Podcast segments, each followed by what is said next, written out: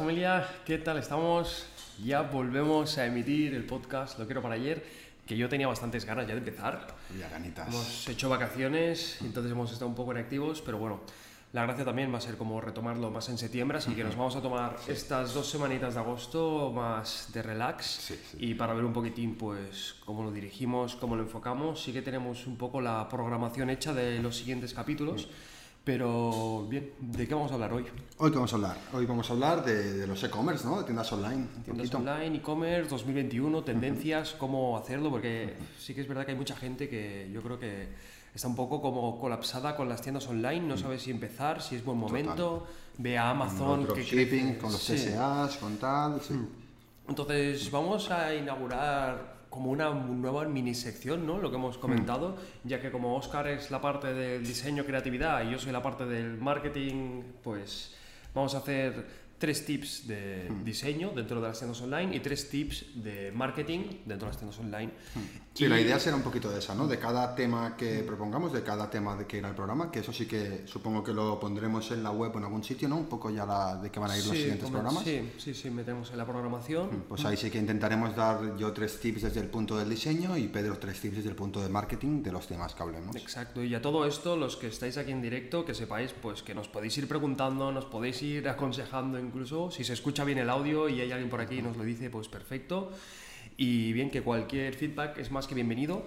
A todo esto quiero felicitar a la gente porque ha sido muy activa con las preguntas, ya sabéis que como que al final hacemos, bueno, vamos respondiendo a las preguntas que nos vais enviando por Instagram, las tenemos aquí apuntadas, pero vaya que si queréis hacer preguntas en directo, pues bienvenidas son.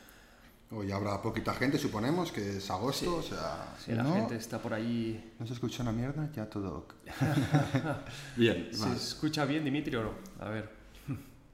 Bueno, damos por hecho que sí, antes hemos hecho una prueba, se escuchaba bien.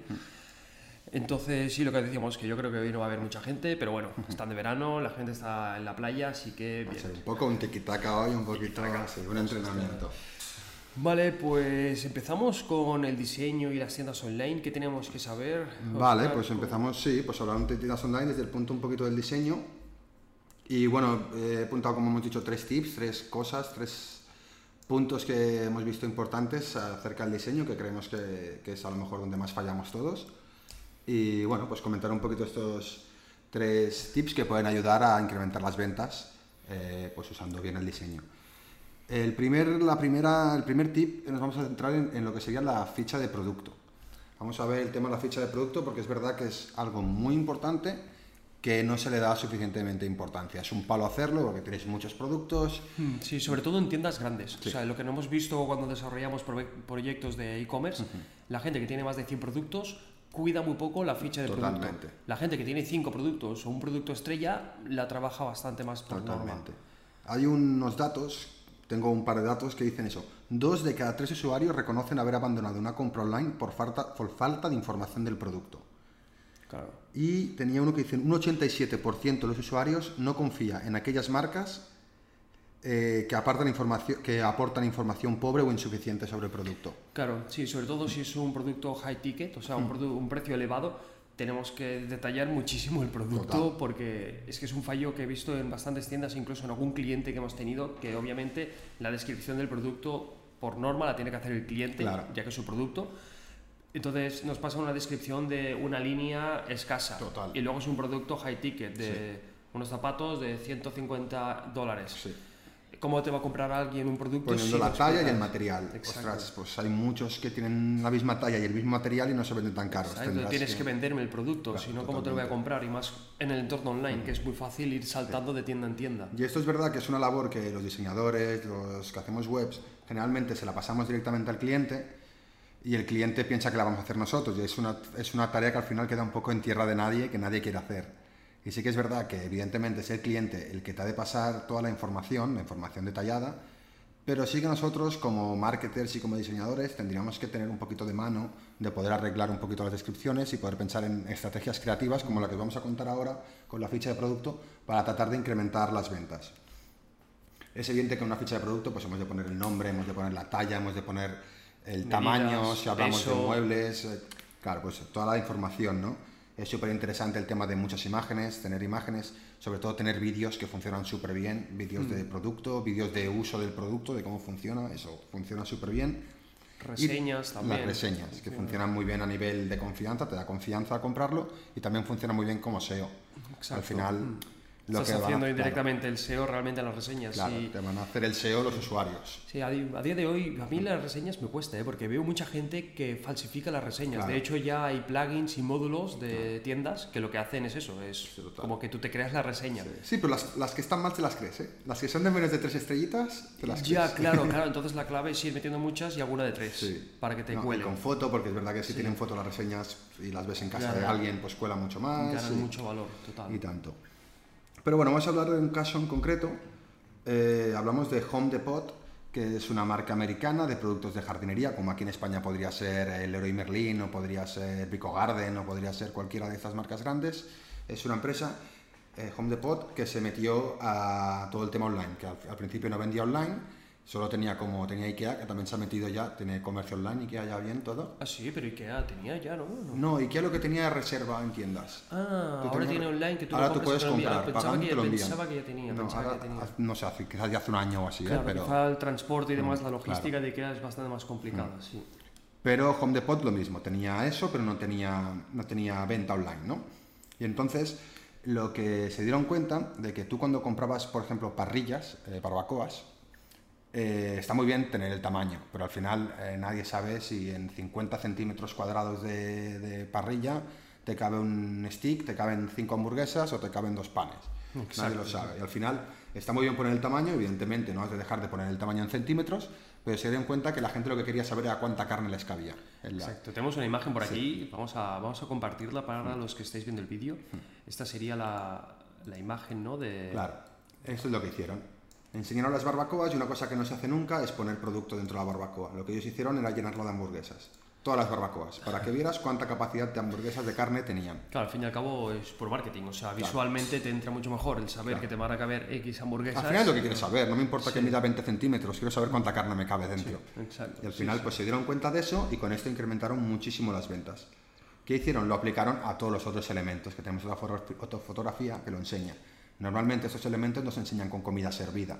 ¿Qué hicieron? Pues pusieron comida servida para que vieses cómo quedaba, cuánta cabía y qué tamaño de verdad tenía.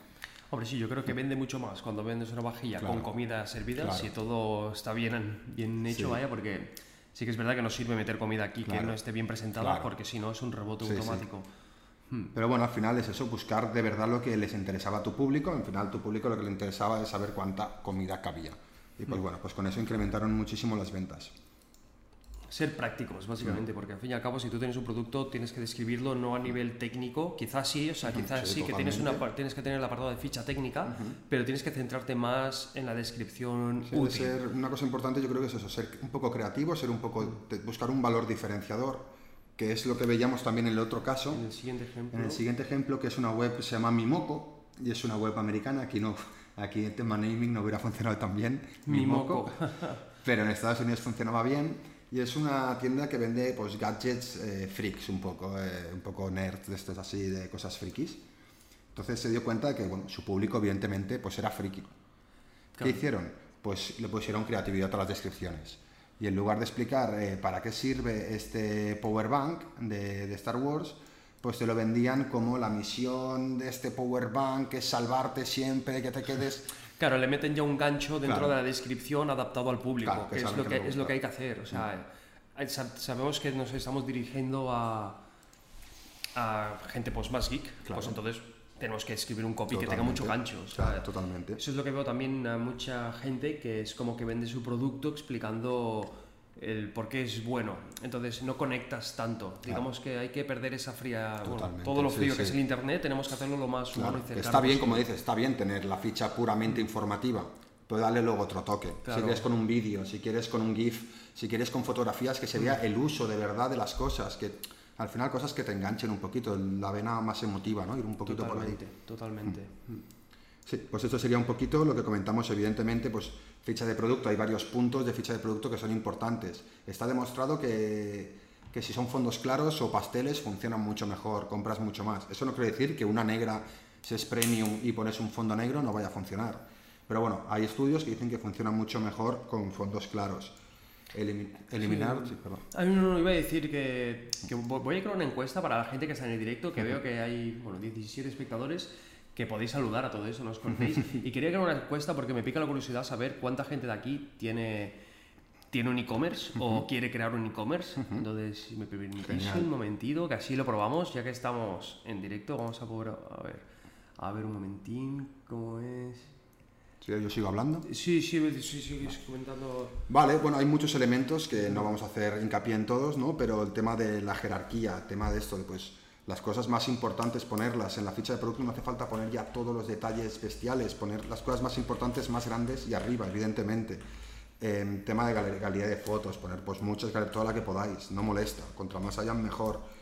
Elementos interactivos que llamen la atención, que puedas jugar, cambiar de color directamente, cambiar de talla y tú veas cómo cambia genial. Eliminar botones secundarios que no sean para compra, todo lo que vaya a liar, eliminarlo de la ficha de producto. Todas estas cosas. Y las reseñas, sobre todo reseñas.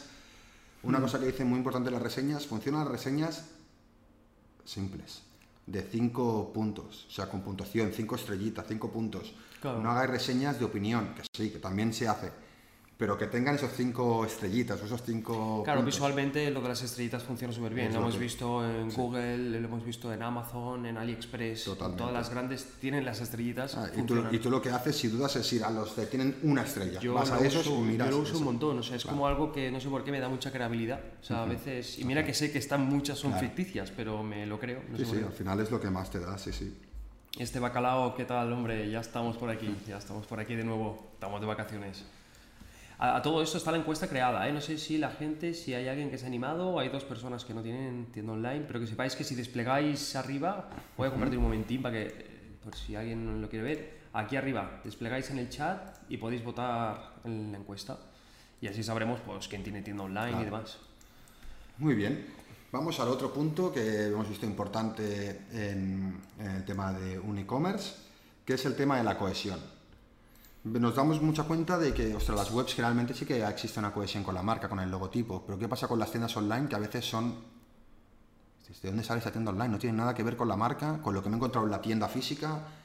Es una tienda online. Tenía que, tener tienda. Tenía que tener una tienda online y me, la he hecho, un catálogo. Me la he hecho así rápida. Sí. Sí, sí, no, es verdad que hay que cuidar mucho la imagen corporativa de la tienda online. Pero una cohesión en toda tu comunicación, porque igual tiendas online que están bien, pero luego te llegan unos mailings que no tienen nada que ver con la tienda online. Y dices, ¿esto es esa tienda online? ¿Esto claro, sí, sí, hay que mantener una comunicación, tonos, colores. Es como yo creo también cuando vas, por ejemplo, a una tienda, a una tienda física, un local, ese local tiene que tener una ambientación para que tú digas, vale, pues es joven, es moderno. Tú ves una carta super premium, ves un logotipo super premium, pero mm. llegas y luego es un sitio de comida rápida que no le da ningún cuidado a nada y qué tal.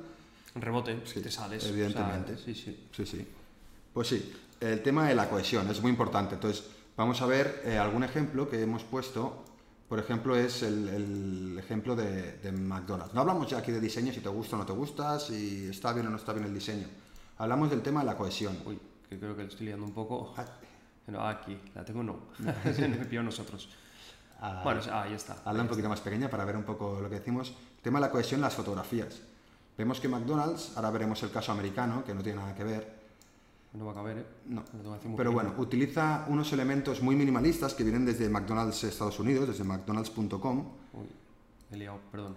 ahora, ahora. Que son mucho más minimal, como vemos en el bañate en McFlurry o como vemos en las botellitas, como vemos en los productos que están abajo del todo, que utilizan fondos muy minimalistas, con el amarillo y el blanco simplemente. Y luego de repente vemos promociones como esta de la, del combo del gran Mac Extreme, no sé cómo se llama, que utilizan todo lo que utilizaban antes, los fondos estos de madera, mucho más naturales.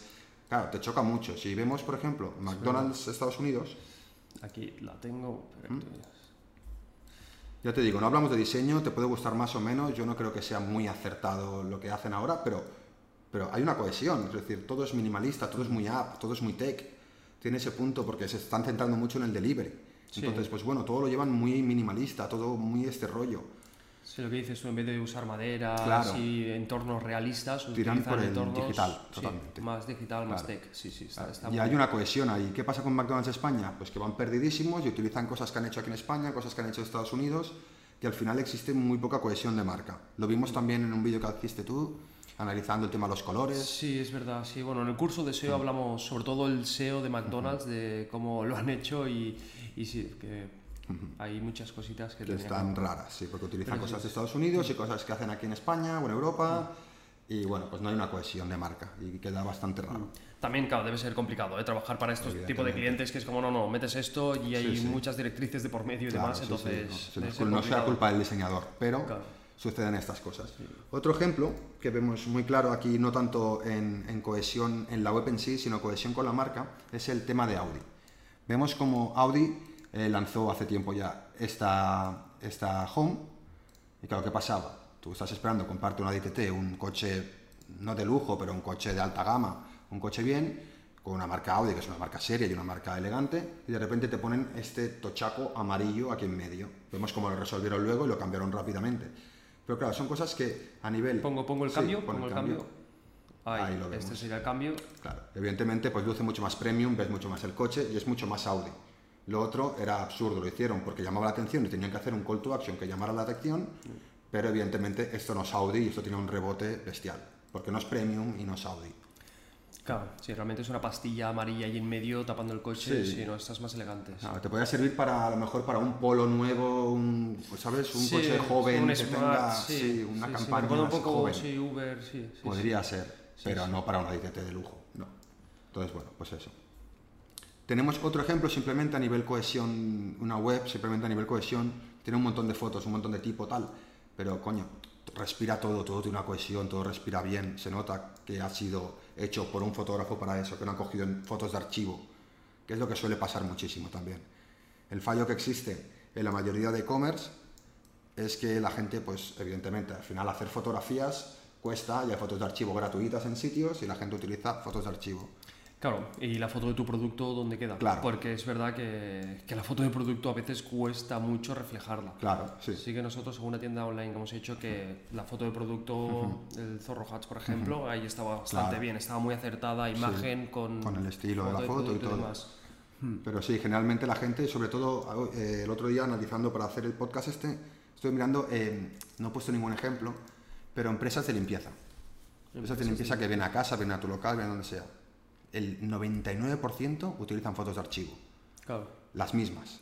Que tú me he metido en 4 o 5, y dices, pues, esto ¿es la misma empresa o que todos utilizan la misma foto? Al final eso te lía, o sea, al final eso es como, bueno, que aparte ves una foto muy bien hecha, porque son fotos de archivo, Hmm. y una foto muy cutre que han hecho sus trabajadores que dices, bueno, eh, ¿Dónde está ¿Qué ya? es claro, ¿dónde- o sea, No es lo mismo, dices, ¿quién no- no es viene- la misma quién- web. ¿Quién viene? ¿Quién viene? Totalmente. ¿Vienen estos o vienen los otros? claro, Sí, totalmente. sí, total, sí, sí. ¿Es que comentan? A ver, este bacalao nos comenta, con la experiencia que han tenido trabajando en e-commerce, ¿cuál es el tiempo estimado que ustedes han tenido para que se tenga ganancias y no pérdidas? Vale, en nuestra experiencia personal, como tienda online que hemos desarrollado, empezamos una tienda en 2013 de, bueno, de piercing, bisutería, y claro, la inversión fue muy mínima, ya que hicimos todo de SEO, estábamos empezando, entonces fue un experimento, así que lo tuvimos rápido. A los tres meses ya estábamos teniendo un retorno de inversión. Claro, pero había muy poca inversión. Claro, había muy poca inversión, no había tanto mercado, AliExpress no se conocía, que de hecho era nuestro proveedor, casi casi. Entonces, claro, jugábamos en 2013. A día de hoy, para tener un retorno de inversión en una tienda online, yo creo que tienes que hacer una buena, buena inversión. A ver, yo creo que, que si haces un timeline, evidentemente, eh, contra más inviertas, más rápido vas a ver ingresos. No retorno de inversión porque estás invirtiendo, Exacto, sí, sí. pero si no inviertes vas a tardar muchísimo más en ver ingresos. Claro, entonces, para tener ganancias netas, mm, yo creo que una tienda online a día de hoy ¿eh? o sea, es un proyecto a un año vista mínimo de tener que... Ah, es que depende de la estrategia. Si vas a intentar posicionarla en SEO, si vas a intentar posicionarla Claro, con SEM. sí, sí, sí, entonces- claro. Si utilizas influencer marketing es mucho más directo o si haces una campaña de marketing bien Claro. tocha, pero claro, es como Hawkers. Hawkers invirtió una Claro. millonada en marketing y Y quizá a los dos años era a la los mayor dos empresa. años era la... Pero claro, quizá los primeros seis meses estaban en menos 10 Claro, millones. Mira vete eso, a saber. Globo, Deliveroo, todas estas que dicen que llevan dos años o así y aún no, aún no tienen ingresos. Hmm. Claro, ostras, lo que están haciendo es intentar copar el mercado. Una vez lo tengan ya tendrán ingresos, pero al final depende de la estrategia que plantees. Si quieres ser muy tocho, seguramente no, no amortizarás ni el primer ni el segundo año, porque tendrás que Claro. invertir tanto. Sí, sí, sí. Lo que estás haciendo es cre- crecer en valor de marca y en... sí, en Eh, yo algo que, bueno, sí, Bueno, aún, aún te queda, o sea, ¿cuántos tips quedan de diseño? Que yo Eh, me queda uno. iba, iba a hacer un spoiler de, Me del marketing y me, Me queda saltar por uno. ahí. A ver, creativos 2025, hola Pedro, ¿dónde te perdiste? A Twitch solo entro para ver de las cosas que haces. Muchas gracias, creativos. En YouTube estoy activo eh, también, que de hecho ayer o antes de ayer subí un vídeo bastante chulo. Pero muchas gracias, creativos. Vale, pues vamos con el, con el último puntito que tengo. Hay muchos más, ¿eh? pero bueno, hemos seleccionado tres para no, para no enrollarnos mucho. Sí, porque es- podemos estar aquí hablando... Sí, claro. Uy, ay, spoiler. Spoiler. Se me Es ha el colado. tema de, pues sí, de la adaptabilidad móvil, de hacer webs responsive. Evidentemente, todo el mundo sabe que se han de hacer web responsive, que se ha de pensar en móvil, que Sí, de yo creo que ya, sí, ya, ya no sirve eso de el futuro es el móvil, ya es el pasado. Claro, yo lo veo sí. como es que ya, ¿sabes? Ya no es ni el presente, es como, no, no, ya es el pasado. Adaptación a móvil. Ahí sí, perdón, que se ha colado la imagen. Ahí. Y sí, claro, evidentemente. Lo que pasa es que es verdad que aún hay muchas cosas en las que patinamos muchísimo. Hay, evidentemente hemos de adaptarla, no sirve ya coger la web y hacerla más pequeña, ¿no? Hay muchísimos elementos que se han de cambiar, hemos de pensar en muchas cosas. Eh, el over no existe, pues hemos de pensar cómo van a interpretar bien los botones, los overs, cómo van, ¿no? Sí, voy, voy a explicar. El, el over, cuando decimos over, es cuando pasas el cursor por encima de un botón, que ese botón haga alguna animación, Claro, que eso hace mucha sea. más interacción. Entonces, en el móvil lo que decimos es que solo hay on click, solo Claro. puedes, cuando haces clic hay la animación. Entonces, no es cuando pasas el cursor por encima. Claro. Eso sería el over. Hay muchos eh, detalles de estos que hemos de tener en cuenta cuando estamos diseñando una web en móvil. Eh, por ejemplo, un ejemplo es lo que, lo que- la imagen que teníamos. Aquí. Sí. Tú puedes crear un cuestionario, un, Un formulario. form, sí, en, en la web, ¿no? Y en, y en el ordenador no había problema, porque al final tú vas haciendo scroll down y vas viendo todas las preguntas, cuánto me queda, vale, es esto y ya está.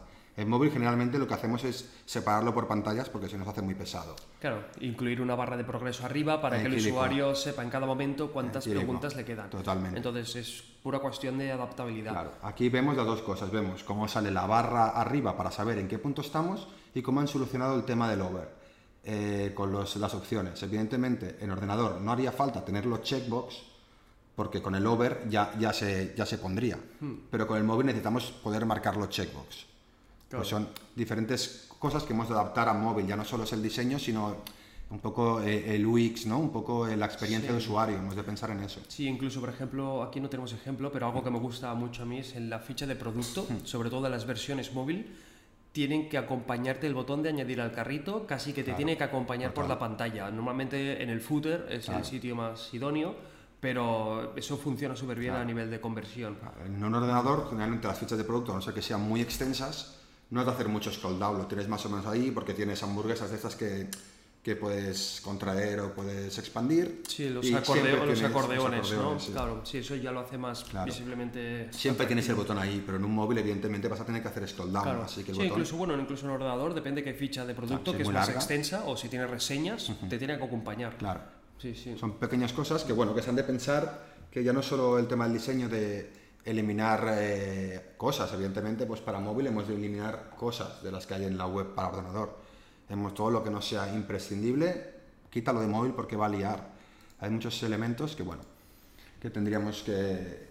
Que sí, que ir adaptando o ir ajustando. Sí, quería ver un momento quién tiene tienda online. Vale, hay seis personas que no tienen, hay tres que sí que van a tener y hay una que sí. Bueno, vale, era para hacernos una idea, a ver pues qué tipo de personas estaban por aquí. Y, y, y, vale, empezamos con el marketing. Venga. Empezamos con el marketing, que ya Venga. tengo ganas. Vale, a ver, algo que yo creo que mucha gente o cuando nos entra un proyecto de desarrollo de tienda online, una de las preguntas que solemos hacer es cuánto van a invertir en marketing, si tienen campaña de marketing, o sea, si van a hacer marketing, porque hay gente que dice, no, yo quiero la tienda online y ya está. Entonces, como, ¿cómo vas a vender? Porque, claro, yo te puedo hacer la tienda online por 3.000 euros, pero luego, ¿quién va a entrar a tu tienda? Entonces eso es algo que hay que concienciar muchas veces a los clientes o a las personas que quieren hacer su tienda online, que tenemos la norma del por 3. Realmente no sé por qué es un por 3, pero es para meter una cifra. Y lo que decimos es que si tú has invertido 3.000 en la tienda online, vas a tener que invertir un por 3 en marketing para que te conozcan. Entonces vas a tener que invertir 9.000. Como el primer año, es el no primer año, exacto. la primera sí. temporada, sí, sí. Sí, sí, ya estamos hablando de cifras bastante reducidas, porque hay tiendas online que, por ejemplo, hicimos uno hace poco que fue bastante más, que eran unos 10.000. Claro, sí, Entonces, claro, sí que es verdad que que ese cliente ya con nombre de marca y todo lo que tenía detrás, pues ya abarcaba mucho, pero aún así tenía que invertir en Claro, marketing. sí, al fueron, final- Mm. fueron uno de los fallos que yo creo que cometieron al nivel de que no tenían ese retorno de inversión porque no habían invertido en marketing para la tienda. Claro, ellos contaban, porque ellos también vendían en tienda física, en, en multitiendas, en el corte inglés, en tiendas grandes. Ellos contaban simplemente que con su publicidad en, Mm. en in situ, en los sitios, ya funcionaría.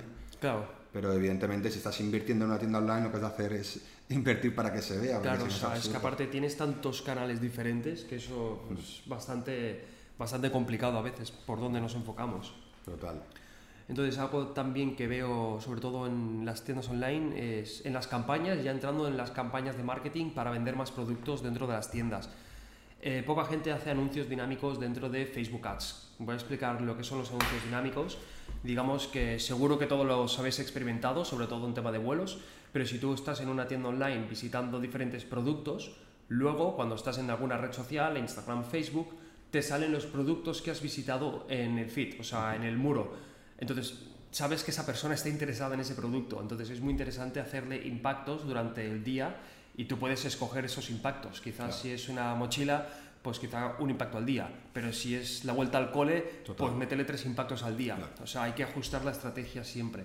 Es directo, Roberto. Roberto, ¿qué tal? Sí, sí, es directo, perdona, no te hemos, no te hemos saludado. Qué mal educados que somos, hombre.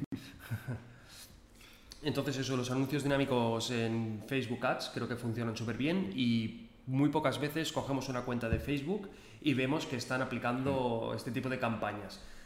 Al igual que, ese sería el segundo tip, y el tercero es que va similar, ¿eh? o sea, va similar, en- o sea, se puede aplicar dentro de Facebook Ads y dentro de SEO o de cualquier campaña de marketing, que nos centremos en las conversiones, porque hay mucha gente que se centra como en el tráfico y se dedica a generar visitas a la web que no convierten. Entonces, hay que intentar focalizarnos siempre en la conversión, sobre todo cuando hay una campaña y una inversión detrás, ya que tú cuando creas una campaña dentro de Facebook puedes escoger diferentes objetivos de tráfico, de conversión. Entonces hay mucha gente que escoge el de tráfico porque lo que hace es llevarte visitas a la tienda. Sí. Y es mucho mejor coger de conversión porque puedes pues, estudiar mucho más cómo Al funciona. final te va a joder la analítica, te va a joder Sí, toda la data. sí, Y entonces eso, es que generas tráfico pero luego no te convierte. total. Uy, Entonces- espera, estoy viendo que se está Uy, cayendo. el no, on air Estamos, seguimos en el aire. ¿eh? se ha caído, se ha caído por ahí. No sé si lo aguanta, está mal. Está mal puesto. Seguimos, seguimos en la nube. Seguimos en el aire. Bueno, no sé si- bueno. Lo quitamos porque como se caiga nos pega el susto. Ya habéis visto que tenemos aquí todo bastante artesano, ¿eh? O sea, todo esto aceptamos todo tipo de donaciones para mejorar nuestro, nuestro setup, porque si vierais cómo, cómo está aquí montado y en fallos técnicos del directo. Entonces, bien, lo que hemos dicho de las conversiones y tráfico. Y por último, que este sería un cuarto tip extra, lo voy a meter por aquí también. Gratuito, ¿lo regalas? Este lo regalamos. Joder, lo como que regalamos soy Pedro. por los que están por aquí. Eh, algo que es que también lo veo, aparte de esto lo veo mucho cuando hago asesorías a, a gente que tiene tienda online y pues intento analizar un poco su situación y la mayoría, es que te diría, no sé, quizás este año no sé cuántas he hecho, pero bueno, metamos que 50, de 50 personas que tienen tienda online, 45 en la pasarela de pago eh, no, no esconden los elementos. Es como que tienen el menú, las redes sociales, eh, un montón de elementos emergentes. Es un pop-up que lo tienen en toda la web y también sale la pasarela de pago. Exacto, sí. Entonces, claro, es como que no, no se centran en, conver- en, en el- en tramitar el pedido, sino que se despistan con todo lo que hay por ahí. Total. Eh, Si al final, contra más tengas convencido al usuario, Hmm. más has de minimalizar toda la web. Al final, solamente llévalo para la compra. Pues está convencido, ya no lo líes. Exacto, sí. O sea, si yo creo que vas a comprar algunos de los cursos que tenemos, de los nuestros, el de SEO o el de Instagram, verás que cuando añades el producto al carrito ya directamente te pasa a la pasarela de pago y no puedes hacer nada más. O compras o vuelves atrás. Claro. Entonces, ese es el objetivo de- del carrito. Eso, eso se tiene que aplicar en la página del carrito y en la página del checkout, cuando van a hacer el pago. Tenemos que eliminar todo, solo dejar el logotipo, volver atrás. Total. Ese es el, el regalo. Evidentemente hay estrategias, pues, o sea, pues, eh, Claro. AliExpress no lo hace así, ¿por qué? Porque es una web que ya es una red social casi ya. Ojo, eh, yo creo que, no, no- no estoy seguro, eh, pero creo que cuando tramita el pedido en AliExpress, Ya, quizá cuando ya vas al carrito, ya ya vas a estás en pagar, a lo carrito y tal, sí, seguro verdad, que te quitan todo. web, sí, sí. Amazon al menos lo hace. Sí, sí, te cambia de web, ya estás en una Claro, web casi que es una la- factura. la- casi ya. sí, exacto, sí, sí, cierto, sí. Cierto, cierto. Mm, Entonces eso es súper importante. Y bueno, ¿qué pasamos con las preguntas? Vamos a las preguntitas ya, venga. ¿Qué tal te está pareciendo el directo? Es Que veo por aquí la gente que está apagadita, ¿eh? no está hablando mucho. Estáis poco, todos. estáis poco activos.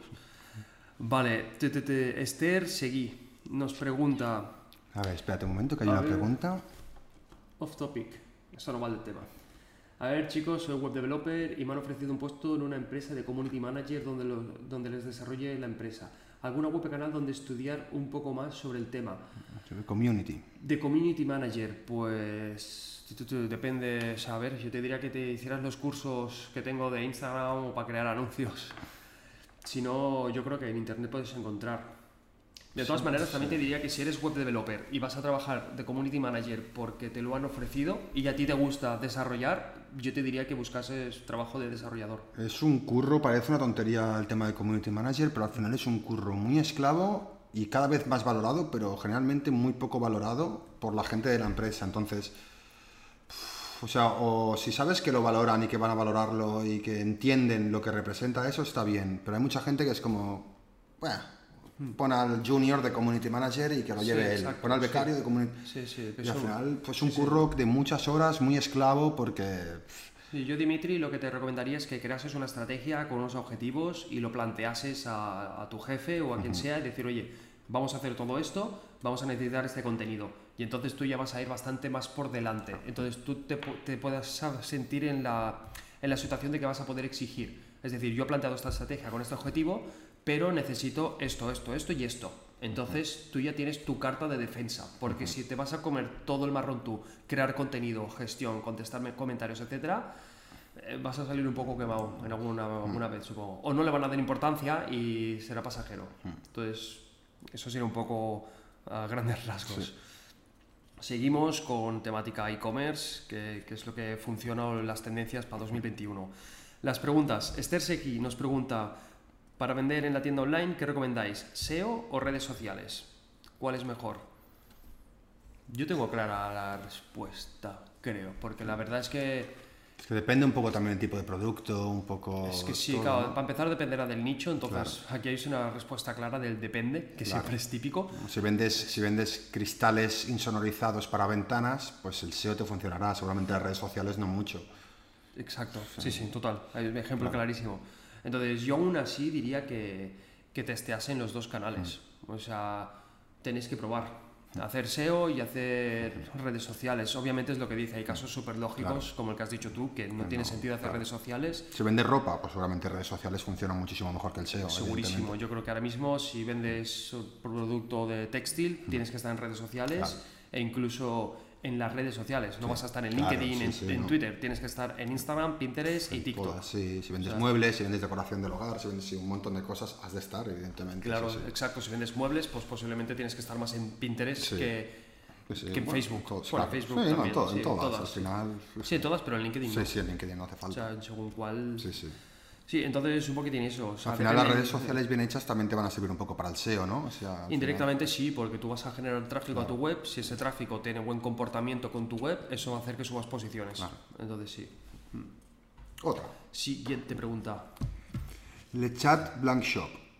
Eh, ¿Mejor plataforma para una tienda online? Yo la tengo clarísima. Y ahora mismo Shopify.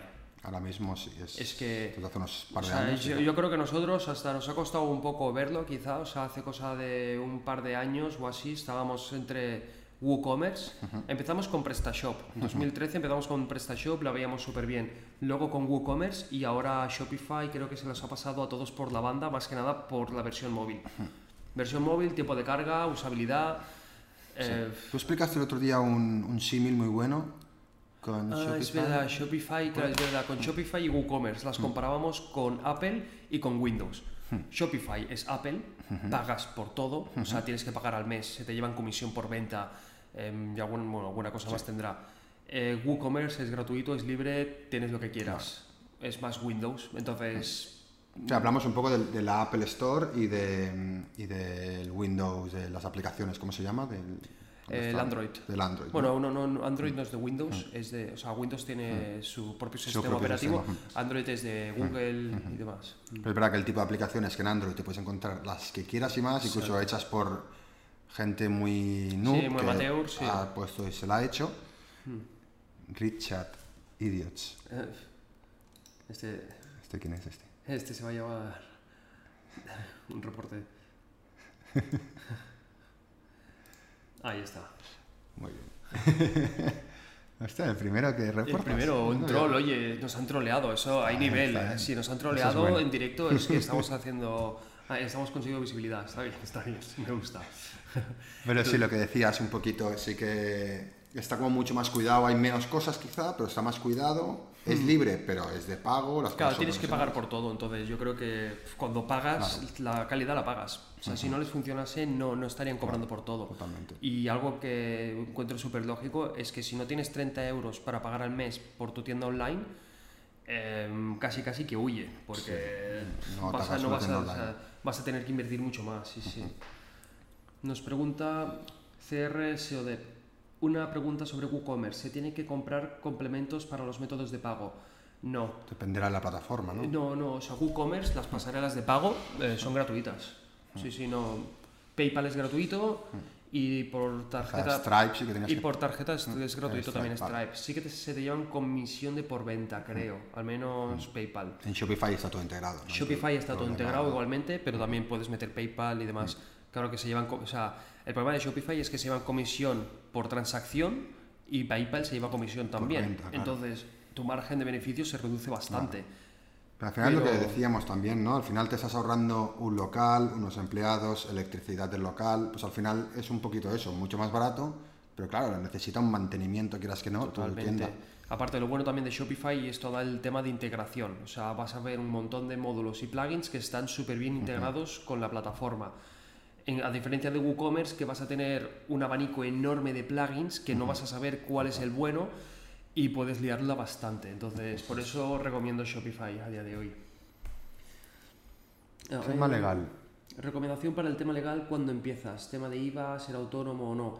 A ver, aquí ya es complicado, aquí por suerte nosotros tenemos dos gestores que nos lo llevan todo bastante, y, y saben todo el tema legal. Em, yo te, bueno, o sea, ¿cómo decirlo? En Wallapop la gente está vendiendo productos y no los está declarando. Ahí te lo dejo a nivel... En España hay una ley no escrita, una ley que es como si tú no pasas de 3.000 euros, me parece que es al año, mirarlo, es algo así, 3.000 euros al año, no tienes porque no se considera que estás dedicándote a eso. Por lo tanto, que si tú no tienes unos ingresos que te dan para vivir, no tendrías que hacerte autónomo. 3.000 euros ¿eh? al año, me parece que son algo así, Sí, creo algo que son. así, tema de facturación, pero... Luego sí, pues hacerte autónomo. Al principio ahora está mucho mejor. Ahora el primer, primeros dos años es bastante barato, luego ya va subiendo bastante. Em, sí, claro, sí, al principio son 50 al mes durante el primer año, luego 100, luego 200, luego 300. Tema IVA sí, tema IVA es de ponerlo siempre. Tema IVA, exacto, eso sí aunque que no seas autónomo, has de ponerlo. También hay cosas, si, a ver, si es una tienda online, pues vas a tener que hacerte autónomo tarde o temprano. Pero si trabajas por proyectos, también hay empresas ahora que lo que se dedican, te hacen como de falso autónomo, sí, tú algo trabajas como para ellos y se llevan un pequeño porcentaje y no tienes que hacerte autónomo. Es verdad, puedes, es verdad, puedes facturar sin ser autónomo a través de, esa, sí, de esas webs. No sé muy bien cómo funciona, pero bueno. A ver, pero en sí el SEO funciona mejor usando WordPress. Me refiero a una tienda online bien optimizada, etcétera. Mm, Roberto, complicado. O sea, yo creo que el SEO también funciona muy bien dentro de Shopify. El problema es que asociamos Shopify con dropshipping, pero creo que solo por el tiempo de carga ya vas a tener muchísimos puntos extra. Y a nivel de trabajar los metatítulos, descripciones, atributos alt, o sea, Velocidad. Sí, es que la velocidad de carga en móvil y la adaptación y demás, es que ya te, te rompe todos los esquemas de WooCommerce. O sea, aparte, no, no nos olvidemos que WordPress es una plataforma para hacer blogs. Luego ha crecido tanto que ha sacado el apartado de WooCommerce. Pero se le nota que cojea, o sea, cuando haces una web normal, Mm, Sí. una web portfolio, O sea, nosotros hemos hecho WooCommerce súper bien hechos, Sí. pero es verdad que hemos necesitado muchas veces algo de programación. programación hecha a mano, ya que lo bueno de WordPress es que es libre, entonces tienes acceso a todo el código, puedes adaptar lo que tú quieras. Shopify también, ¿eh? diría, que puedes acceder a mucha parte del código. ¿Recomendáis gestoría? Sí. Si no eres gestor Sí, o si final. no sabes llevar los números, que no es nuestro caso, yo creo que... Al final, hay- una gestoría no hace falta que te cojas la mejor gestoría. O sea, al final es una cosa muy simple. O sea, a no ser que estés haciendo cosas muy complicadas. Si estás vendiendo servicios o estás vendiendo productos en una web, con cualquier gestoría te va a servir. O sea, que sean profesionales. Ya está. No hace falta que vayas a buscar lo mejor. Exacto, sí, sí. Pero sí, es un trabajo que si no te gusta es pesado. Así que sí. Y en Shopify, en Shopify se lleva un porcentaje y la plataforma de pago también. Exacto, Dimitris, pero es lo que decimos. Si no tienes para invertir eh, 50 euros al mes en el mantenimiento de la tienda online, Fuera. eh, es que te va a costar No muchísimo ahora empezar una tienda. O sea, piensa lo que cuesta un local, el alquiler, la dependienta, electricidad, etcétera. Entonces, esos gastos te los llevas allí. Hmm. Vamos con la siguiente pregunta. Ahora seguimos. Por fin os habéis animado un poquitín a comentar, ¿eh? Muchas Ads- gracias. Ads o SEO. También. ¿Ads o SEO? Depende, Depende. depende. Yo las dos, lo tengo clarísimo. Tienes que hacer SEO y tienes que hacer ads. Hmm. Siempre. O sea, te van a ayudar aparte una, tanto una como la otra. Vale, Grisel, Grisel Sojo. ¿Qué debo hacer para empezar mi tienda online si soy mala para salir en redes sociales? Em, no sé supongo que es enfocarse, o sea, mostrarse. Tú tienes un producto, pero me da vergüenza salir en redes sociales. Yo en te diría que te muestrases tal y como eres, porque si tienes un producto artesano, que creo que es lo que va a tener más tirada dentro de las tiendas online en 2021 y en adelante, tienes que salir. O no puede, puedes que no salgas, puedes salir tus manos si quieres, Claro. pero creo que el toque humano es súper importante a la hora de vender un producto online. Sí, o buscarte a alguien que no le dé vergüenza, pero al final vas a depender de él y él va a coger la imagen de la empresa, así que no es muy acertado buscar a otra persona. Si eres tú, sal tú, Sí, aunque sí, no te guste. Y si no te gusta, pues lo que dices, no tiene por qué salir tu cara. Sí, exacto. Hay varias gente que no sale su Claro. cara y vende productos. Claro, muestras las cosas, hablas, y que enseñas tu voz, al final le coges confianza a la persona igual, aunque no muestre su cara. Cuesta un poquito más, pero funciona igual. Exacto. Hay sí, muchos sí. youtubers que lo hacen y funciona, o sea. Sí, aún así, si no te gusta mostrar, pues haz anuncios. Haz Google Claro. Ads, o sea, haz ads o SEO. Utiliza vídeos de producto bien hechos, que ya estén hechos por, por la... Bueno, si son tuyos, no, evidentemente tendrás que hacerlos. Pero bueno, sí, depende, el, depende del nicho, ¿eh? También, o sea, Claro. depende del nicho sería Sí, sí, uno u otro. total. Hmm. Otra. Rodolfo Limón 09. ¿Qué tipo de contenido eh, para crear en tu blog puede posicionar? Ah, vale, ¿qué tipo de contenido crea- crear en tu blog para poder posicionar los productos? Vale, contenido en el blog para posicionar productos. Vale, aquí también hay un error que comete mucho la gente y es eso, es crear contenido en el blog para posicionar productos. Eso es algo que hay que huir un poco, porque yo creo que mucha gente cuando crea el artículo es como voy a vender más. Hay que cambiar esa mentalidad y enfocar a crear contenidos más de inbound marketing, ofreciendo, hablando del producto, pero no vendiendo el producto. Ofreciendo valor para la gente que lo va a ver. Al final, si a tu público le interesan los piercings, Hmm. Sí, bueno, de hecho, un caso práctico en nuestra tienda online de dilataciones, bueno, dilataciones, piercing, bisutería, el, el artículo, tú creas un artículo súper bueno que era los 10 piercings más dolorosos. claro. No vendíamos nada de producto, simplemente era un post informativo sobre el dolor de los piercings. Entonces, ese, ese post creo que tenía, no sé si eran 5.000 visitas cada mes o algo así. Entonces, ya una vez tenemos ese post posicionado y tiene bastante tráfico, ya podemos intentar vender por ahí el producto. Poner un par de ejemplos de producto de cada uno de los piercings de los que hablamos. Pero de entrada yo, o sea, es eso, no vendáis. Claro. Al igual que, que en redes sociales, que eso podríamos haberlo incluido también en, en los tips, pero Ya, lo voy a nombrar. sí. Eh, error que comete muchísimo la gente, vender su producto en redes sociales, en Instagram. Tú entras en el perfil de Instagram y ves un catálogo de productos. Que no, que la gente no quiere ver, Claro. no quiere ver tus productos y Ya no entrarán en tu web si les has Exacto. convencido con tu Instagram. O sea, eso es un fallo que comete muchísima gente. Claro, Vender sí, sus productos en Instagram directamente sin ofrecer nada de valor, conectar ni demás. Eso es un rebote brutal. Claro, totalmente. Entonces, sí, por sí. favor, si hay alguien por aquí que está haciendo esto o veis a algún conocido que está vendiendo su producto directamente en Instagram, eh, no sé, compartirle el directo o, o enviarle. Sí, y a sí. todo esto aprovecho para decir que nos den un poco de apoyo con un buen like, suscribiendo al canal y demás, que eso no lo hemos dicho al principio. Sí. Entonces, aprovecho y decimos ahora. Tiempo estimado para una buena, bueno, para un buen posicionamiento SEO. Depende de la palabra clave, depende del El nicho, sector, competencia, hay muchos factores a tener en cuenta, pero yo te recomendaría, bueno, En, en menos, en menos de 5 o 6 meses no sí, se va a o sea, posicionar. calcula 5 o 6 meses para darte ah, algún número, pero depende muchísimo del sector en el que estés. David Jiménez, muchas gracias por muchas el follow. Hola chicos, tengo una consulta. Tengo algunos clientes que me han pedido aplicaciones móviles. Sé que realmente son costosas y lo que, es, y lo que hago es ofrecerles una página web con buen diseño responsive. Vale, sería una web app. Sin embargo, algunos quieren que se pueda enviar push notification entre esta estrategia de marketing. He visto tendencias que las páginas se pueden desarrollar en PVA, pero en una mejor experiencia móvil. ¿Conoce alguna herramienta que nos pueda servir? Así directamente no. La verdad es que me ha saltado David de un tema de e-commerce a un tema de desarrollo de app. Ahí me pillas. O sea, no sabría decirte ahora. Pero, estamos... pero es cierto lo que dice David, que muchas veces a nosotros también nos han venido muchas veces diciendo, quiero hacer una app. Ah, vale, sí. No, tú lo que quieres es una web con estética de app, si quieres. Yo, creo que la pregunta mm. más clara para la mm. gente dice, quiero una, quiero una aplicación móvil. Mm. ¿Para iOS o para Android? Y ahí lo rompes, porque es como son dos lenguajes de programación, te va a costar 5.000 eh, una y 5.000 la otra, por meter un número. Entonces ya el tío se caga y digo, uy, no, no, pues no lo sé. Si no tiene mucha idea, normalmente la gente ya tiene un poco de idea y te dice, mm. no, yo primero la voy a hacer en iOS. Mm. Entonces te diría, créate un MVP, un producto mínimo viable y testea el producto. Ah, mira, le dan un consejo Dimitri. Ah, venga, gracias Dimitri. 2APK, revisa ese programa, ahora está solo Android, genial. Genial, pero nos hemos desviado un poquitín aplicaciones móviles, e-commerce. Pero gracias por los aportes, ¿eh?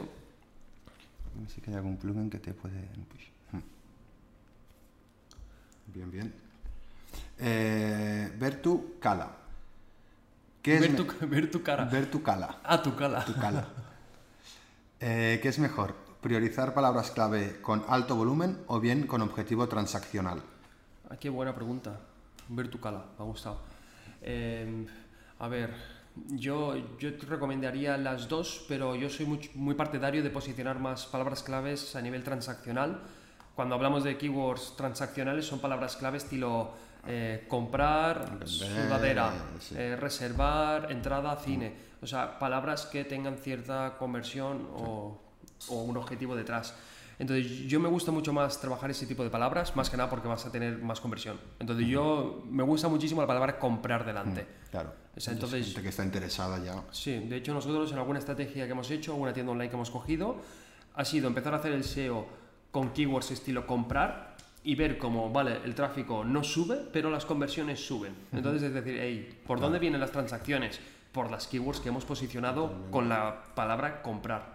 Sí, sí. Entonces, y al final también si intentas posicionar palabras con mucho volumen te va a costar muchísimo más. Evidentemente hay mucha más competencia, entonces... Mm. Claro, exacto, exacto. no, no, lo he dicho, pero es eso. O sea, si el volumen es muy grande va a haber más competencia, más complicado es y encima es que menos conversión tienes. Así que sin duda... Al final sí que hay estrategias pues para si es una marca nueva, para dar a conocer la marca, eh, para conseguir visibilidad, sí que puede servir, ¿no? Hmm. Pero al final si lo que quieres es vender, sí. no te sirve. Nos preguntan qué opinamos sobre Facebook Page Shop. Eh, vamos a explicar un poco. Facebook Page Shop lo que hace es crearte como un catálogo dentro de Facebook. Eh, nosotros en la tienda online nuestra lo teníamos hecho súper bien, pero lo único que lo usábamos era para Instagram etiquetar producto. Mm, creo que poca gente ha entrado desde... bueno, quizás sí, quizás alguno había entrado, pero digamos que la gracia era etiquetar el producto dentro de Instagram y ya llevarlo a la ficha de producto de nuestra tienda online. Sirve para eso, sí. Sí, entonces está bien. Aparte puedes hacer puedes hacer em, remarketing cuando tienes los productos subidos a la Facebook page, entonces está bastante bien. Sí, pero sirve más para eso que no para, yo creo, que no he visto a nadie que entre en Facebook buscando el shop, el, mm, punto shop de Facebook y navegue en tu... Sí, en tu, en tu catálogo, de productos, no, no. no, Pero bueno, para Insta sí que está muy bien. Vamos con la última. Con la última. Bastore Perú.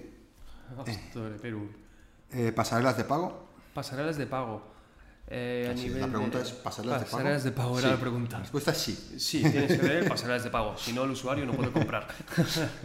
a ver, sí, sí que es verdad que aquí hay algo bueno a comentar y es que están mutando las pasarelas de pago y están como eliminando a los bancos cada vez más. O sea, está PayPal, que PayPal ya está funcionando muy activamente. El problema de PayPal es que se lleva comisión.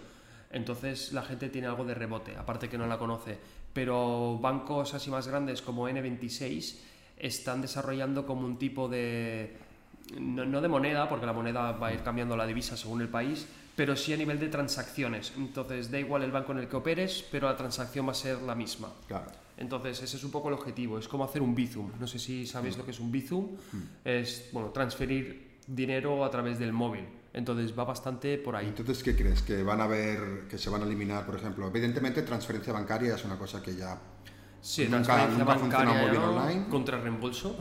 Contra reembolso yo creo que tampoco ya. ¿Te acuerdas? Nosotros, o sea, en la tienda online nuestra, me acuerdo, claro, en 2013, ¿eh? estamos hablando, teníamos posicionada la palabra clave piercings a contra reembolso. Y la gente lo buscaba y la gente compraba contra reembolso. Sí, sí. ¿Te acuerdas la chica esa Sí, compró sí. 11 veces? Uf. Toda contra reembolso. Mejor cliente, ¿no? Sí, sí, era como, ostras. 600 euros en piercing Sí, esta chica. Sí, bueno, entonces yo creo que eso, que cada vez va más para una sola pasarela de pago y que opere con todos los bancos. Hmm. Entonces, ¿cuál crees cómo se llama? la nueva? N26. Ah, las tarjetas estas. Sí, ¿no? las tarjetas, sí, va por ahí, sí. Hmm. ¿Qué más? Tenía algo más que comentar sobre tiendas online. Es verdad que la búsqueda por voz cada vez va a estar más presente en tema de tiendas online, sobre todo a nivel de Alexa, Google Home y Claro. demás, y más enfocado al nivel de compra diaria. Es como, ok Google, apunta para comprar pues judías verdes, leche, no sé cuántos, y hace el pedido aquí, Claro. y automáticamente ya te hace el pedido solo por voz. Claro. Eso es lo que... Claro, es verdad que no tiene mucho sentido, no estaba pensando, pero no tiene mucho sentido decir, Alexa, cómprame unos zapatos. Tiene Exacto, no, no, no, no, está más enfocado más para cosas del día a día puntuales. sí. Llevo esperando mi tarjeta de N26 como un año y aún no llega. Cuatro veces la he enviado ya, ostras, pues extraño. Tenemos un amigo que está trabajando en N26, podemos preguntarle. Pregúntale por Roberto UX, a ver si lo Roberto tiene apuntado. VX, de, oye, tío, envíale la tarjeta ya a Roberto que está esperando, está esperando desde hace un año, ostras, vaya tela. O sea, eso es una mala Pues sí. experiencia de usuario, vas a tener... ¿Y qué más? ¿Qué tal ha ido? Yo creo que bien. Nivel de e-commerce 2021. Obviamente, si hubiéramos 2000, ¿cómo será? Nos mojamos y decimos e-commerce 2030. Así ya para finalizar. ¿Cómo será. Internet en 2030? Es que Internet 2030, ¿cómo será? Si alguien por aquí, mojaros un poco, chicos. A ver, ¿cómo, cómo veis cómo va a evolucionar.